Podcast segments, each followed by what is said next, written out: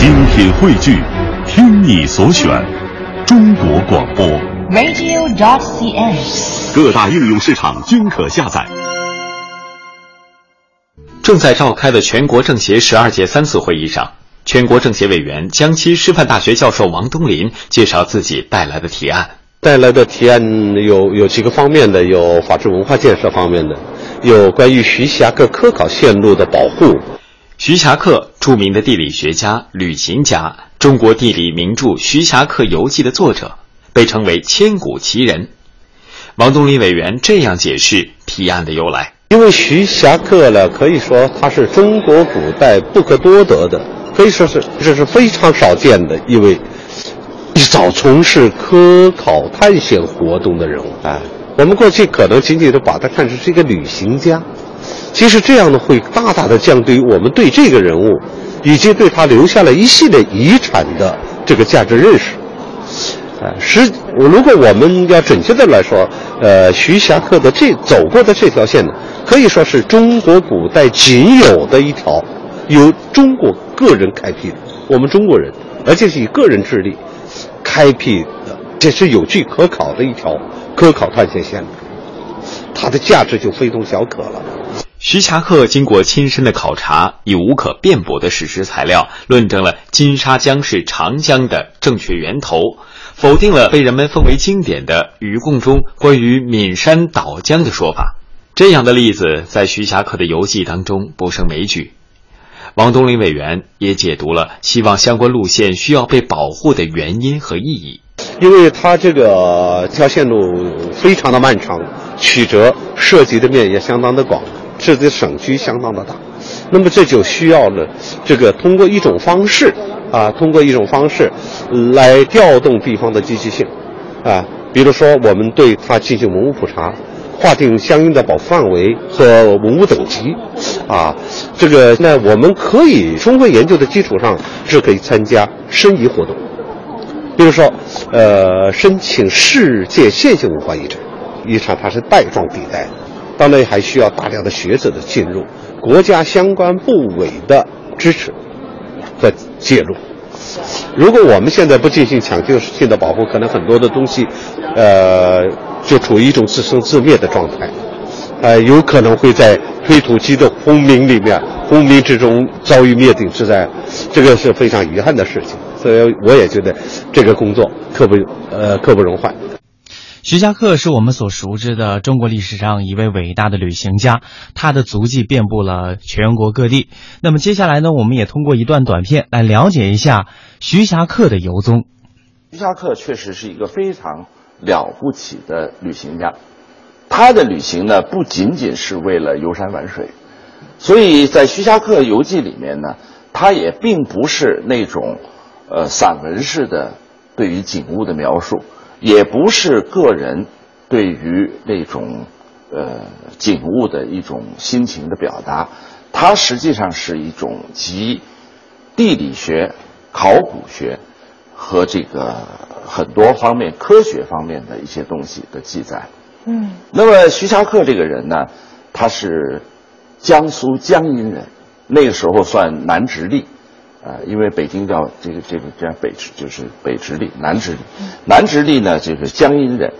那么今天在江阴还有他的故居，当然这个故居好像是经过搬迁的。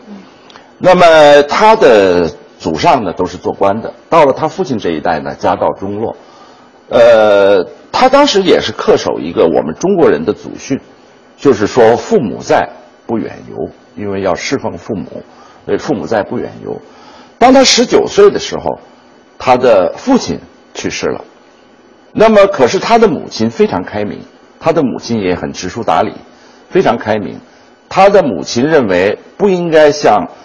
这个把徐霞客已经十九岁了，像篱笆里的小鸡，或者是驾车的小马这样养在家里，希望他能够去见识外面一个博大的世界，所以很支持他去旅旅旅游。那么也就是说，他在家守孝三年，因为他十九岁他父亲去世嘛。嗯。到了二十二岁的时候，他开始提出要出去旅游。他的母亲很很支持，不但支持，还给他做了一顶这个远游帽。我估计这个远游帽呢，就是一种可以御寒挡风的一种风貌，大概是一种风帽的样子。那么很支持他去旅游，所以他一开始旅游，他还没过没有敢走太远，这个天台山和雁荡山。那么从他二十二岁开始，到他五十一岁这一段时间，他一直在不停的旅游，除了家里面出现一些大的事情啊，儿子结婚呐、或者一些大的事情回来，其他的都是在外面去旅行。他的家家道虽然中落，但是呢，还这个支持他旅行呢，啊，还是问题不太大的。因为那时候呢，既不要住五星级的酒店，也不需要去坐什么这个飞机啊、高铁啊，这个啊没有这些问题，所以基本上他的旅行呢是依靠步行，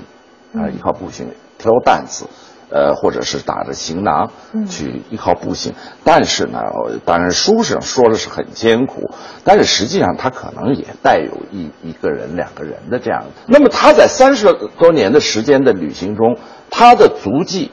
遍布了中国的，拿今天的行政区划说，遍布了今这今天行政区划的十六个省。那么，呃，西北呢，他到了陕西，没有再往更远去，没有往甘肃、新疆那边去。那么东南呢，他到了浙江、福建、广东、广这个南边到了广东、广西。那么西南呢，它最远，这个是很了不起的。按照今天来说，我们去一趟不算什么，但是今天去其实也不太容易，离中缅边界已经很近了，达到腾冲。那么这是他去的最远的地方，到了腾冲。那而且还是在他晚年的时候去了腾冲，还有我们大家今天可能熟悉的丽江，他也去。那么其实徐霞客呢，最主要是到了腾冲，到了腾冲的火山口，去考察了他的这个火山熔岩，还有当时的很多的这个这个。徐霞客最了不起的一个是在考古学上的贡献，一个是在地理学上的贡献。记录下来文字呢，将近有二百万字。